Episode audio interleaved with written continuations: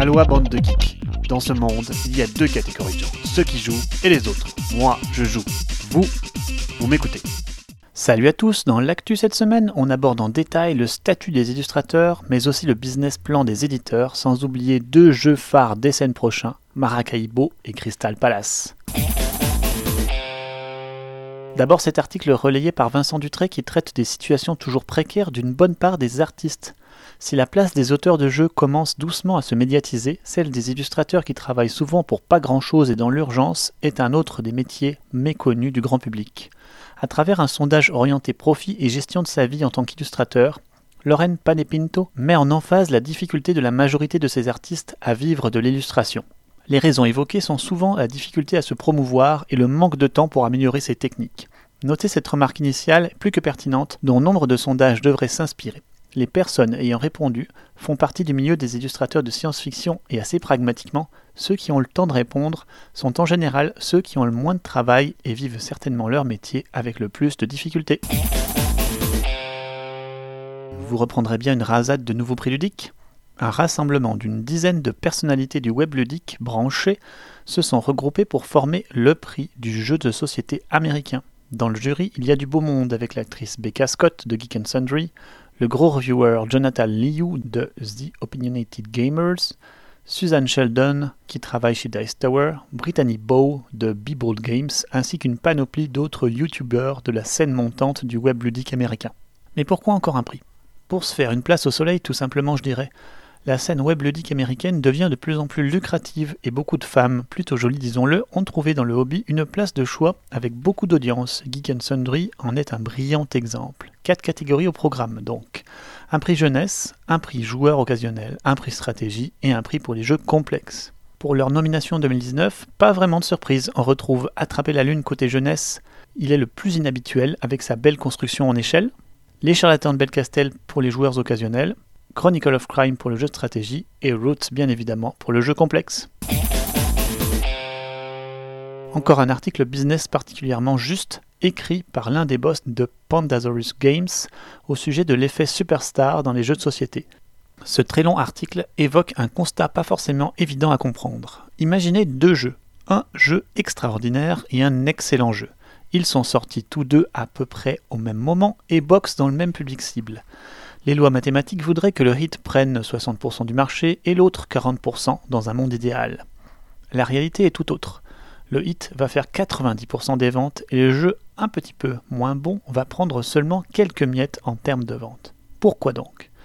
Pour la bonne et simple raison que les joueurs ne sont pas mathématiques, ils veulent le meilleur jeu car il est disponible. Il est connu, le monde l'apprécie et l'effet buzz y ajoute encore. Le jeu, un tout petit peu moins bon, reçoit l'effet inverse. Il souffre de la comparaison dans tous les comparatifs, on en parle beaucoup moins, et tous les possesseurs du hit n'ont pas forcément de place pour un jeu proche en sensation dans leur ludothèque. Ceci amène l'auteur de l'article à parler du business model actuel qui consiste à sortir beaucoup beaucoup de jeux en petit nombre d'exemplaires et les oublier peu de temps après en espérant sortira du lot pour être un hit et il faudra alors cette fois-ci le pousser à son maximum. Au contraire, le modèle plus risqué de la production de peu de jeux soignés, aussi bien en matériel qu'en mécanique et en marketing, émerge de plus en plus. Tapestry en est le récent exemple. Tout ceci est un mince résumé de cet article particulièrement complet qui vous fait voir l'envers du décor des éditeurs de jeux de société. Ils ont besoin de vivre et la concurrence est aujourd'hui des plus rudes malgré la santé excellente du marché du jeu. Côté SN, parlons d'abord du jeu que j'attends le plus, Maracaibo, l'une des prochaines sorties d'Alexander Pfister qui arrivera chez DLP et Capstone Games, qui vient lui de sortir l'excellente Pipeline. Les amateurs de Great Western Trail devraient jeter un œil au jeu. Nous voici donc avec un jeu où nous allons parcourir les Caraïbes, sorte de chemin avec option tel qu'il était dans Great Western Trail. Ici, pas de deck building, mais plutôt du scoring et des actions tout au long du chemin avec un plateau personnel du même acabit. Chaque ronde ira jusqu'à ce que l'un des joueurs ait fait le tour des Caraïbes.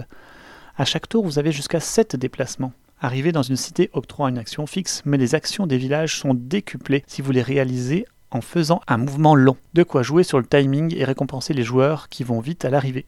Les points se feront d'un côté sur de l'influence sur les différents pays en lice à la colonisation où l'interaction sera présente, mais aussi de diverses autres manières en remplissant des contrats et ses propres objectifs personnels. Le jeu propose divers setups initiaux modifiant le cours du jeu, mais aussi une suite de scénarios à la Legacy avec une petite histoire et des scénarios suivis qui font évoluer le plateau de jeu. Difficile de se positionner sur ce point là encore. On sent une volonté de varier les conditions de jeu pour varier l'expérience. À quel point y aura-t-il de la narration? À tester pour s'en faire une idée. Les règles sont maintenant disponibles depuis deux jours. Profitez-en. Crystal Palace, le prochain Feuerland, devrait attirer les joueurs expérimentés aussi. Il sera traduit en anglais aux US chez Capstone Games. Pas de version française encore annoncée.